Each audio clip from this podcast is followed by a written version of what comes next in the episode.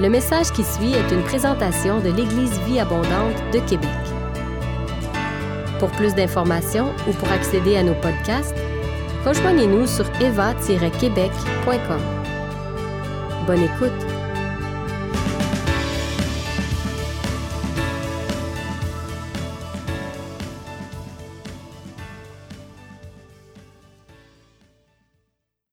Alors, c'était un privilège euh, ce matin pouvoir partager avec vous. euh, Puis je me suis rendu compte que quand même, bien qu'on vous côtoie depuis, euh, depuis bon moment, euh, on ne se connaît pas très très bien, en fin de compte. En effet, je suis fils de missionnaire, puis j'ai grandi au Burkina Faso, et puis ensuite Lorraine et moi, lorsque nous avons reçu l'appel de Dieu, nous sommes allés au Burkina, où nous avons servi pendant 15 ans. Et on est allé euh, en équipe avec le but euh, d'organiser des, campagnes d'évangélisation avec le Jesus Film. Mais après deux ans, trois ans, on s'était aperçu assez rapidement que la croissance de l'Évangile euh, était en train de dépasser la capacité de, l'Église nationale, de pouvoir former des pasteurs et puis implanter des églises. Donc, c'était vraiment un beau défi. Alors, pour le restant de notre temps au Burkina, nous, avons, euh, nous, nous sommes investis dans la formation des pasteurs. Voilà, donc il y a quelques images qui sont là. Nous, sommes pères de, euh, parents de deux enfants. Et puis, euh, voilà. Et tous les deux sont mariés avec des petits enfants. avec des enfants et notre fille habite aux États-Unis et notre fils habite à Calgary en ce moment. Qu'est-ce que j'ai cassé? Ah, dans le mauvais sens. Voilà. Et euh, voilà, vous me connaissez peut-être de, de Kairos. Ben, je vais vite passer là-dessus. J'aurais bien montré, j'aurais bien mo- montré euh, des photos de la France, mais les Européens sont très sensibles vis-à-vis des images qui vont aller sur Internet. Et puis, pour cela, je passe rapidement. Mais voilà nos deux petits-enfants. Euh, Il y a un qui est né, le petit gars est né pendant Covid, donc nous allons le rencontrer d'ici quelques, jou- quelques jours. Et puis, voilà. Donc, la fille qui habite qui habite aux, États-Unis. Alors, le thème de mon passage, le verset que j'ai voulu, euh, que le Seigneur m'a donné, c'était en fin juin que j'ai reçu ce passage. C'était en Romains, chapitre 10, versets 1 à 2.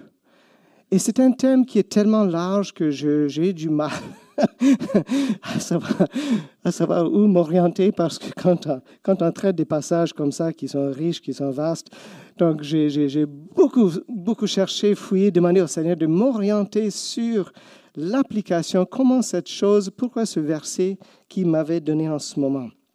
Donc, euh, je commence avec le verset 1. Je vous exhorte donc, frères, par les compassions de Dieu, à offrir vos corps comme un sacrifice vivant, agréable à Dieu, ce qui serait de votre part un culte raisonnable. Alors, puis il suit, ne vous conformez pas au siècle présent, mais soyez transformés par le renouvellement de l'intelligence, afin que vous discerniez quelle est la, quelle est la volonté de Dieu, ce qui est bon, agréable et parfait. Donc, prions. Seigneur, nous voulons te confier ces, ces quelques minutes et nous demandons, Seigneur, que tu prennes ces passages et que tu les envoies au but voulu.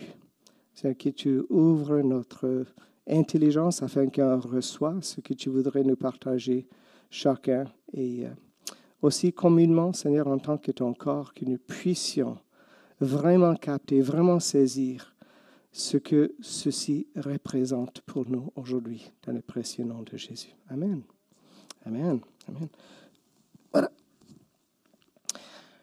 S'offrir en sacrifice vivant.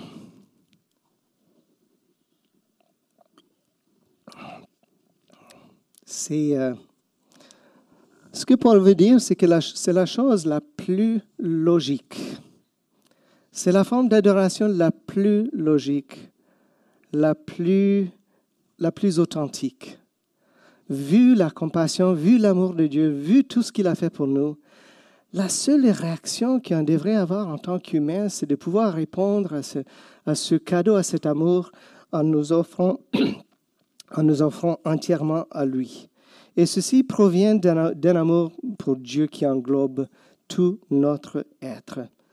Bon, dans Kairos, nous enseignons, voilà, on va faire une petite révision, nous enseignons qu'il y y a deux, euh, deux objectifs principaux que, dans lequel, qui, qui, compose la mission de Dieu. Et c'est, on verra pour les, les anciens, s'ils ont des réponses. Non, je n'entends pas. Les deux, les deux activités, les deux objectifs principaux de la mission de Dieu.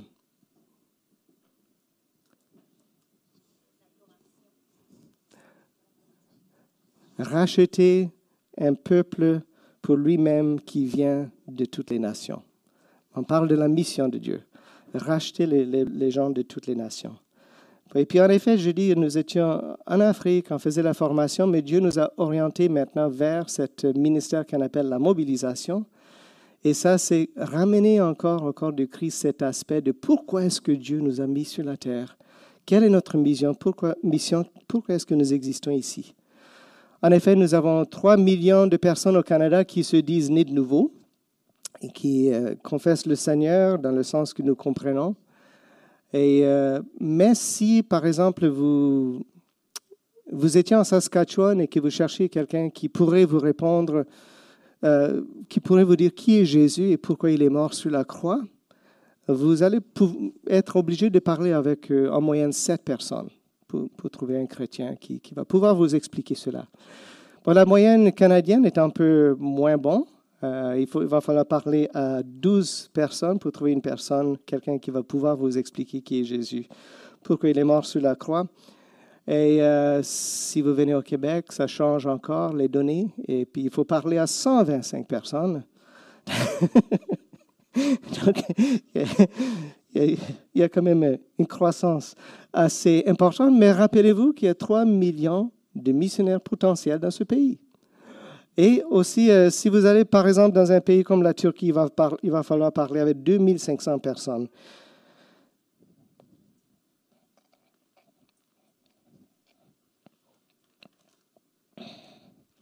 Afin de trouver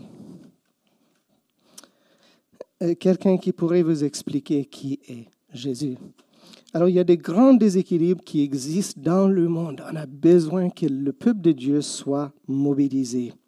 Donc c'est ça, la, première des choses que Dieu fait, c'est de racheter un peuple qui l'appartient, qui, qui, qui, qui, est à lui, sa possession unique à lui, mais qui vient de toutes les nations de la terre.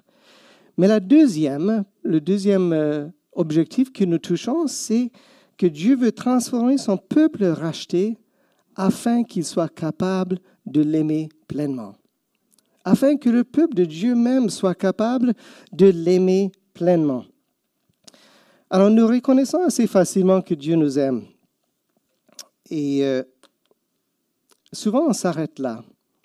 On, comprend que voilà, Dieu nous a tant aimés pendant que nous étions ennemis, tant, pendant que nous étions pécheurs. Euh, il a envoyé son Fils qui est mort pour nous et puis euh, Dieu est allé encore plus loin dans le sens qu'il nous a donné le Saint-Esprit comme acompte. Le Saint-Esprit habite en nous comme un acompte de ce qui va venir dans l'avenir. Mais nous, souvent, je crois que nous ne comprenons pas que Dieu veut que nous puissions l'aimer en retour de la même façon. Ce n'est pas simplement que Dieu veut euh, que nous soyons un peuple qui bénéficie de cet amour, mais il veut en retour, et puis nous venons de chanter, que nous puissions aimer Dieu de la façon dont il désire, de la façon dont il est digne. Et l'amour que nous avons pour le Seigneur est souvent très superficiel. Euh, souvent, c'est basé sur les bénéfices, ce que je reçois de lui, euh, euh, ce que Dieu a fait pour moi. Oh, je vais dans le mauvais sens. Ce que Dieu a fait pour moi, et c'est là, c'est le point de départ, c'est vrai, mais ça m'a fait beaucoup réfléchir quand je suis tombé sur cette idée dans le cours. Et dans la semaine, je confesse, parfois j'écoute la radio. Hmm, c'est pas toujours la radio chrétienne, hein? c'est beau. Mais je suis tombé sur ce chant, je crois que c'est la semaine passée, où un groupe qui s'appelle Walk Off the Earth. Et, dans le chant, ils ont dit euh, euh, quoi, Tu sais que je t'aime, même si je te fais. même si je te fais pleurer, tu sais que je t'aime. Mais tu fais de moi un homme meilleur et j'apprendrai à t'aimer correctement. J'ai dit, mais c'est quand même intéressant quand il y a un chant, un chant, qui paraît et qui confirme un peu la pensée de Dieu, c'est assez rare quand même euh, que le monde chante des choses. Euh, voilà, je te fais pleurer, mais je t'aime quand même. Mais j'apprends à t'aimer correctement. Alors, l'amour que Dieu cherche, Jésus le décrit en Matthieu chapitre 22, verset 37, et c'est une répétition de Deutéronome chapitre 6 où il dit, tu aimeras Dieu de tout ton cœur, de toute ton âme et de toute ta force. Tu aimeras de Dieu de tout ce qui est en toi, de tout ce que tu disposes, tout ce qui t'appartient, tout ce que tu gères dans la vie, tes émotions, ton corps, ton âme, ta pensée. C'est l'amour, c'est ce genre d'amour que Dieu désire et que rien ne soit gardé, rien ne soit mis en réserve. Mais pour pouvoir aimer Dieu de cette façon, il faut une transformation assez importante. N'est-ce pas? Ça ne vient pas tout seul. C'est pas un amour. Ben, je ne sais pas pour vous, mais pour moi, ce n'est pas un amour qui vient seul. Et ça fait des années que quand même Dieu est en train de me, de me changer, de me, de me transformer afin que je puisse l'aimer. Mais Paul décrit le processus dans ce deuxième verset. Il dit, ne vous conformez plus au siècle présent. Dans le point de départ, ce n'est pas une tâche qui est faite pour nous, ce n'est pas une transformation qui vient d'office, mais Dieu dit, investissez-vous à ne plus conformer au siècle présent. Et euh, je suis tombé là-dessus, euh, là-dedans, dans, ma méditation, et j'ai regardé le mot conformer ici. Qu'est-ce que ça veut dire? Et ça, vient du mot euh, grec, c'est pas pour vous impressionner, simplement pour dire qu'il y a une richesse dans la langue qui est là, parfois il faut creuser. Le mot, c'est suschematizo. Et c'est de là que nous tirons le mot schéma. Alors, dit, OK, alors c'est quoi un schéma au juste? Sait qu'il y a des schémas dans le monde technologique, etc. Mais le schéma ici, euh, dans le monde psychologique, il y a des médecins dans la salle, c'est un peu intimidant quand même. Mais un schéma, c'est des connaissances ou des croyances de base qui constituent la compréhension qu'une personne a d'elle-même, du monde et des autres qui lui permettent d'analyser, de sélectionner, de structurer et d'interpréter des informations et de diriger le comportement. Dans le schéma, c'est la vision du monde, c'est la structure qui nous permet d'interpréter tout ce que nous voyons. Alors Dieu, jusqu'à là, la Bible est d'accord avec les psychologues. Alors je dis, euh, on peut utiliser un autre mot, un formatage. On est formaté lorsqu'on est dans ce monde. On est formaté déjà avec cette nature, cette nature qui est en nous, cette nature pécheresse. Mais ensuite, on est formé par beaucoup de choses. On est formaté par des expériences. Souvent des expériences mauvaises, des blessures que nous avons subies. On est formaté par les blessures de nos parents. On est formaté par euh, notre famille alors. On est formaté par nos amis. Ceux avec qui nous passons la plupart de nos temps, pas ce n'est pas une quête d'abandonner nos amis qui ne connaissent pas le Seigneur, mais de savoir qu'il y, y a, une influence qui se porte sur nous. Et puis, euh, il faut savoir que il faut, nous ne voulons, voulons pas être formatés de la même façon qu'ils soient formatés, mais aussi les influences auxquelles nous nous exposons, les arts, les médias sociaux et autres. Et puis ensuite, Paul dit, la deuxième des choses, c'est soyez transformés par le renouvellement de votre intelligence. Soyez transformés. Et le mot là encore, je dis c'est intéressant de chercher le mot, c'est métamorphoser. Donc Paul dit soyez métamorphosés, mais je ne savais pas que c'était le même mot que transfigurer. Donc si nous pensons à Jésus lors de la transfiguration qui brillait comme le soleil, alors Paul est en train de nous dire que Dieu veut nous transformer de cette façon que même notre fond notre fond le plus profond soit absolument changé dans son formatage. Donc, pas seulement que nous soyons sauvés pour devenir des personnes qui croient en Jésus. Et c'est ça souvent le, un peu le, niveau où nous atteignons. Voilà, je crois en Jésus, euh, euh, je, je, vais à l'église, je m'engage euh, dans des, dans des programmes de mon église, je, cesse de faire ceci, je cesse de faire cela, ma moralité, euh, il y a un changement moral dans ma vie. Mais ce n'est pas que ça que Dieu désire, mais il veut que nous puissions ressembler à Jésus. Il veut que nous le ressemblions. Dans Romains 8, 29, nous disons que Dieu nous a destinés à devenir conformes à l'image de son Fils afin qu'il soit l'aîné, afin que Jésus soit l'aîné. Donc Dieu veut que Jésus soit multiplié exponentiellement à travers nous, que nous soyons tellement imprégnés de ce schéma de Jésus que nous le représentions dans le monde. Maintenant, j'ai euh, rencontré un livre en 2018 qui est écrit par un homme qui s'appelle Ed Stetzer. Euh, c'est un, grand écrivain, euh, un, théologien très reconnu dans le monde anglophone, surtout américain. Il a écrit un livre qui s'appelle Les chrétiens dans l'ère d'indignation. Comment en tirer le meilleur de nous quand le monde est au pire? Et je m'étais dit euh, en 2018, mais je dis, c'est comme si euh, Statue a pris les paroles de ma bouche. Il a pris les pensées de mon cœur parce que je voyais quelque chose qui se passait au niveau du monde évangélique, surtout ici dans l'Occident. Je voyais une dégradation dans la pensée, dans, le comportement des chrétiens. Et euh, nous sommes dans un monde qui est très revendicateur. Tout le monde réclame ses droits, tout le monde réclame euh, ce qu'il veut, tout le monde réclame que voilà, il faut qu'on me respecte, il faut que ceci ou cela. Il y a de l'agitation, il y a de la colère qui se passe partout. Et je ne sais pas si le monde francophone est autant touché euh, parce que je ne suis pas euh, très, très trempé dans le milieu québécois, mais je vous dis, dans le monde anglophone, c'est incroyable. C'est rare qu'il y ait des discours qui se passent depuis 2018, même avant ça, où il n'y a pas ce colère qui se manifeste souvent à travers les paroles du peuple de Dieu. Le monde devient de plus en plus clivant et violent, irrationnel, égoïste. Tout est politisé maintenant. Il y a des scandales en masse qui se passent autour de nous dans, la politique, dans plusieurs domaines, dans les arts. Il y a des complots. Il y a des mensonges qui circulent autour de la Terre à la vitesse lumière. Et si ce n'est pas des, mensonges totaux, c'est des demi-vérités, euh, des, vérités qui sont nuancées parce que la moitié de l'histoire est, dite. Donc il y a toutes sortes de choses qui, circulent et qui sont, qui sont euh, propagées euh, par les médias sociaux. C'est un bien comme c'est un mal aussi. Et des accusations. Des accusations. Donc les gens s'accusent, tout le monde accuse l'autre de ceci ou cela. Et c'est un climat qui est vraiment néfaste. Alors dans la couverture de ce livre, on voit la tête d'une brebis qui est, superposée euh, en chevauchement avec un museau de loup.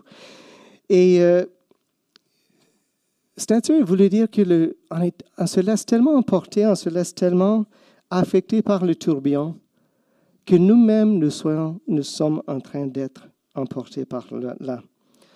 Alors, on peut avoir un niveau de moralité un peu plus élevé que, le monde, mais le problème, c'est qu'on peut avoir un, niveau de moralité, un statut de vie, on, sait qu'est-ce que c'est le péché, et puis il y a des choses dans lesquelles on ne se met pas, mais néanmoins, ne pas avoir une vision du monde qui est transformée. Ne pas avoir une vision du monde de, Dieu qui est transformé une vision de l'Église ou de, soi-même.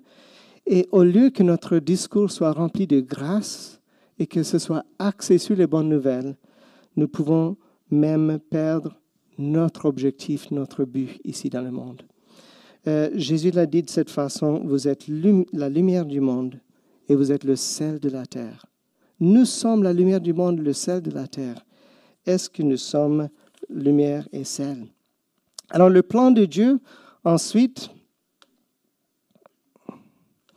c'est que nous soyons capables de discerner la volonté de Dieu, ce qui lui est bon, agréable et parfait, afin que de pouvoir discerner.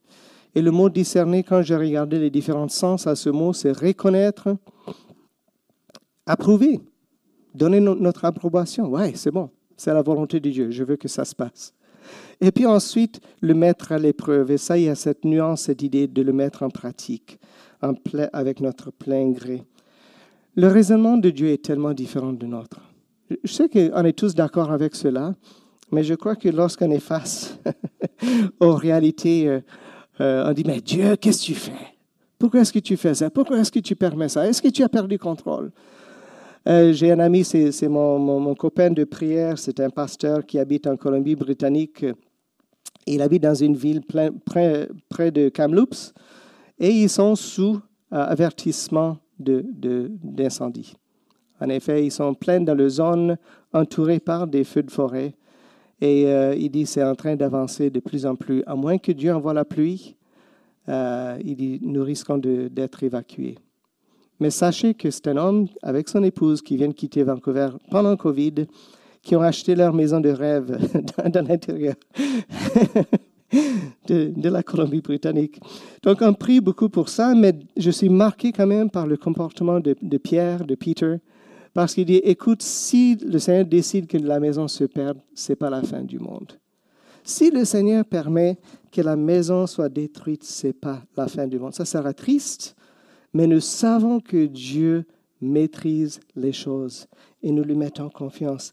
Ça, c'est un raisonnement qui est différent du nôtre. Parce que Pierre est même prêt à dire, je ne sais pas pourquoi Dieu permettrait des, permet des choses comme ça qui se passent chez nous, mais je sais que Dieu n'a pas perdu le contrôle. Alors, notre schéma est limité à ce que nous voyons, à ce que nous, voyons. Et euh, nous sommes vraiment éprouvés en ce moment. Mais euh, des choses qui se passent, euh, quelque chose se passe au sein de l'Église, je ne sais pas si c'est entièrement Covid ou quoi, mais j'ai l'impression que l'Église est en train d'être émondée. il y a des grands personnages aux États-Unis euh, qui ont chuté, qui ont abandonné le ministère. Qui, euh, il y a des choses qui se passent. C'est comme si Dieu est en train de, d'exposer des choses qui étaient cachées auparavant. C'est en train de ressortir. Et Dieu est en train de demander l'Église de purifier afin que nous soyons de plus en plus efficaces, afin que nous puissions discerner la volonté de Dieu et rentrer pleinement là-dedans.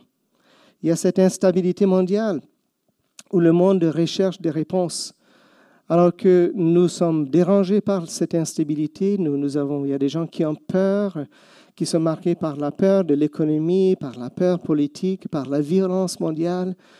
Mais en ce moment, Dieu est en train d'utiliser, de permettre à ces choses d'apporter des, des, des, des, événements, des changements bouleversants. Et je, je sais que souvent on est tellement pris dans les actualités du monde, du mondain, et puis la politique locale, et puis les rues qui ne sont pas bien réparées dans la ville ou quoi, que, que nous oublions que dans l'arrière-plan, dans la, dans la scène arrière, dans les coulisses, Dieu est en train d'œuvrer.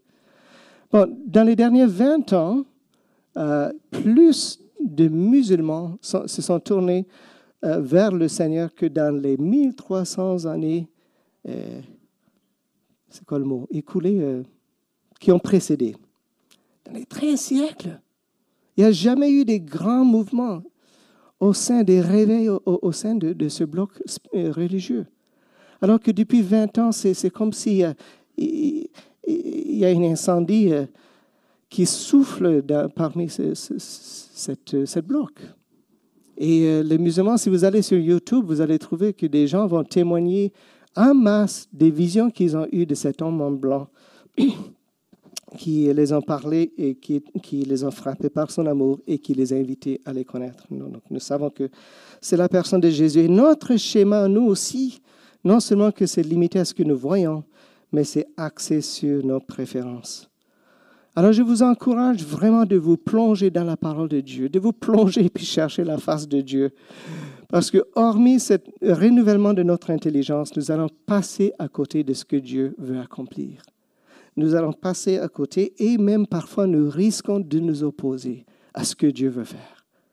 Je suis convaincu de ça. Je crois que je suis convaincu que nous vivons des moments les plus, les plus incroyables depuis des siècles sinon peut-être depuis les actes des apôtres, que Dieu est en train d'agir.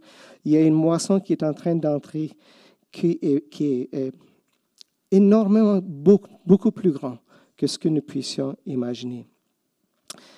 Mais le défi, est-ce que nous allons choisir, par exemple, je donne ce choix, est-ce que si je devrais choisir entre le réveil, l'action de Dieu dans, dans le monde musulman, et puis mon confort à moi, que choisirais-je? Est-ce que le fait que ce monde soit touché par l'Évangile est plus important pour moi que mon confort, ma sécurité, mon, hein, ma liberté?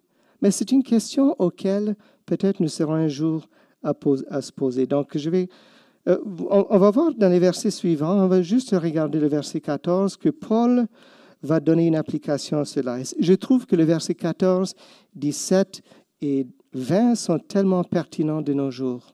Parce que Paul dit, voici comment répond, voici comment réfléchit réagit. Un schéma qui a été transformé par le, par le Seigneur.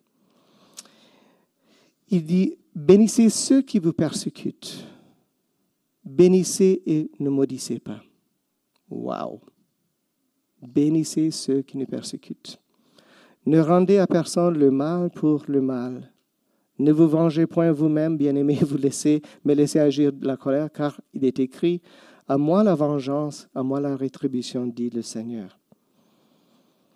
Je me pose la question, le verset 14, ou ces trois versets, je me pose la question si en les écrivant, Paul était en train de, euh, de penser à Étienne, qui dans les actes chapitre, acte, euh, chapitre 7, verset 60.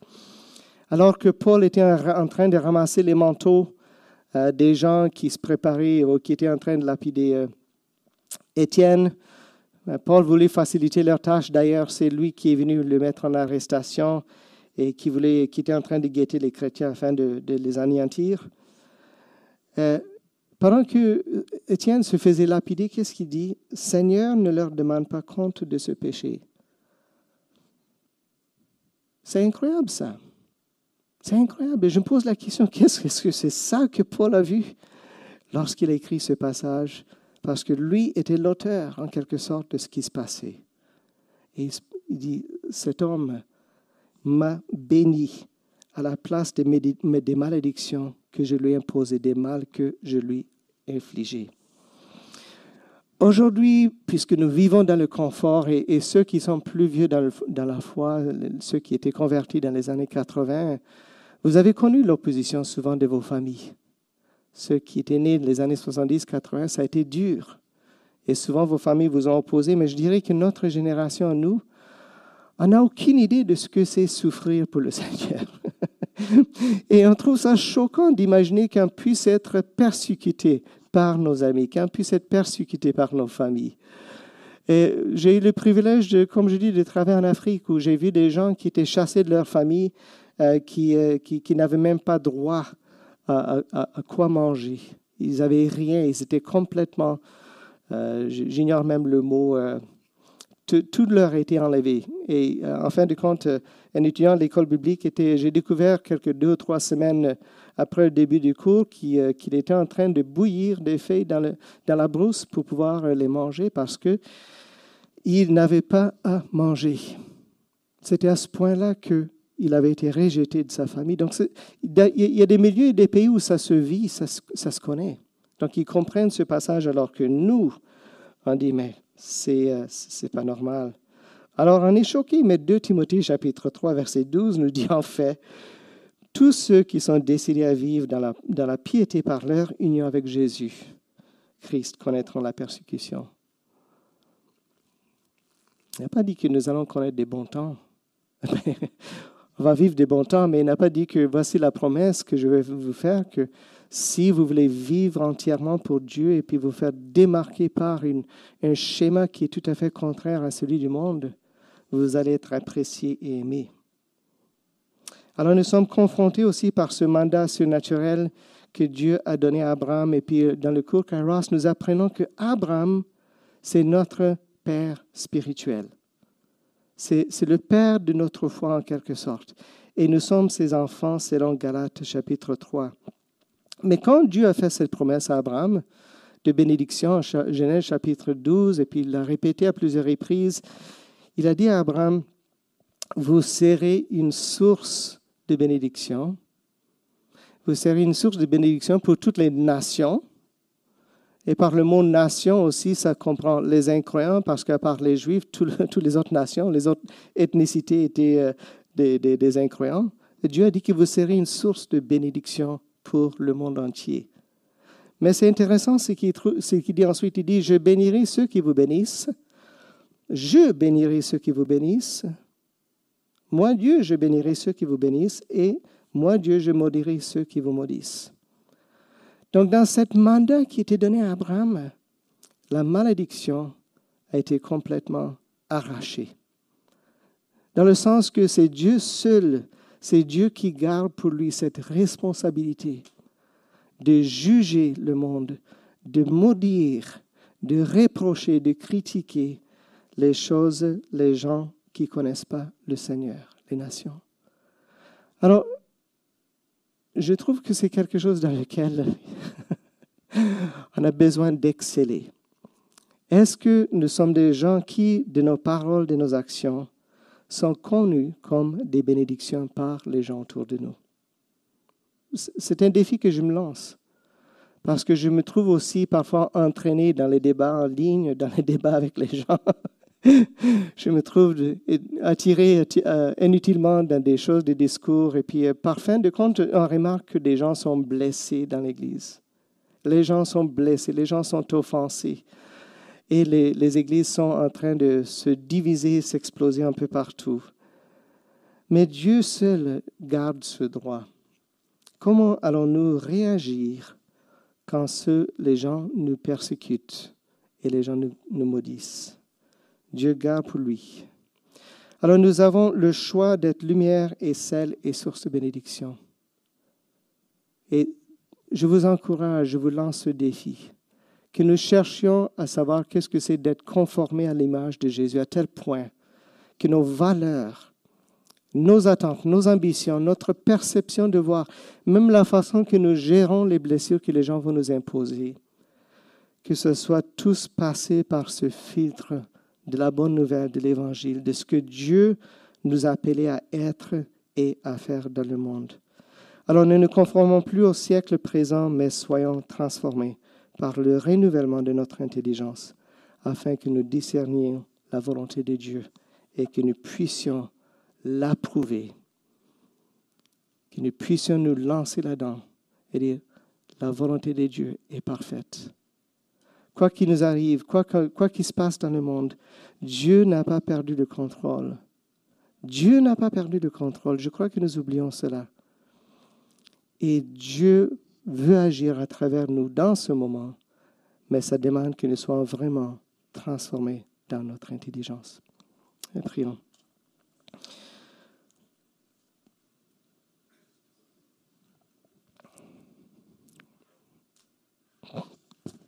Euh, Seigneur, je suis euh, reconnaissant pour ton amour. On vient de le chanter ce matin. Combien nous nous réjouissons de cet amour et même le chant qui t'est choisi, sans que je le sache, Seigneur, était axé, ce dernier chant était axé sur le fait que tu rêves du jour où je pourrai t'aimer. Tu rêves du jour où ton peuple t'aime, corps, âme, esprit, intelligence, force, avec tout ce que nous avons et tout ce que nous disposons. Alors Seigneur, mais nous sommes conscients aussi qu'on est, on est sous pression de le monde, on est affecté, on est touché par les choses qui se passent autour de nous, on est, touché par le média, on est touché par la culture, on est, on on est formaté en quelque sorte par des choses qui sont contraires à ce que tu as envie de faire et à ce que tu veux faire à travers nous. Alors Seigneur, je prie que chacun de nous puisse se soumettre à toi afin que tu changes notre intelligence. Que nous engagions chacun dans, une, étude de la parole de Dieu où on se dit, mais ça, ça s'applique à moi, ça s'applique à ma situation. Voilà comment je peux le mettre en action. Et qu'on se dit, Seigneur, toutes ces choses-là sont pertinentes à moi. Et je veux que ça devienne d'actualité dans ma vie. Seigneur, je prie que tu, tu, bénisses cette Église. Je prie que tu bénisses ton peuple à travers cette province. Seigneur, je prie que tu, que agis dans le corps de Christ ici au Canada, les trois millions de personnes qui te connaissent, afin que nous nous lévions, Seigneur, et que nous soyons vraiment sel et lumière, que nous soyons ceux qui peuvent changer le données de ce pays afin que si quelqu'un veut savoir qui est Jésus et pourquoi est-il mort pour moi, pourquoi est-il mort d'ailleurs, il ne soit pas obligé d'aller vers 125 personnes. Il ne soit pas obligé d'aller vers 2500 personnes. Il ne soit pas obligé d'aller vers 12 personnes. Mais qu'autour de lui, il tombe, il tombe sur des gens qui t'aiment de tout leur cœur et qui le démontrent à travers leur vie, leurs actions et leurs paroles et qu'il découvre ce que c'est d'être aimé par Dieu. Dans ton précieux nom, je le prie. Amen.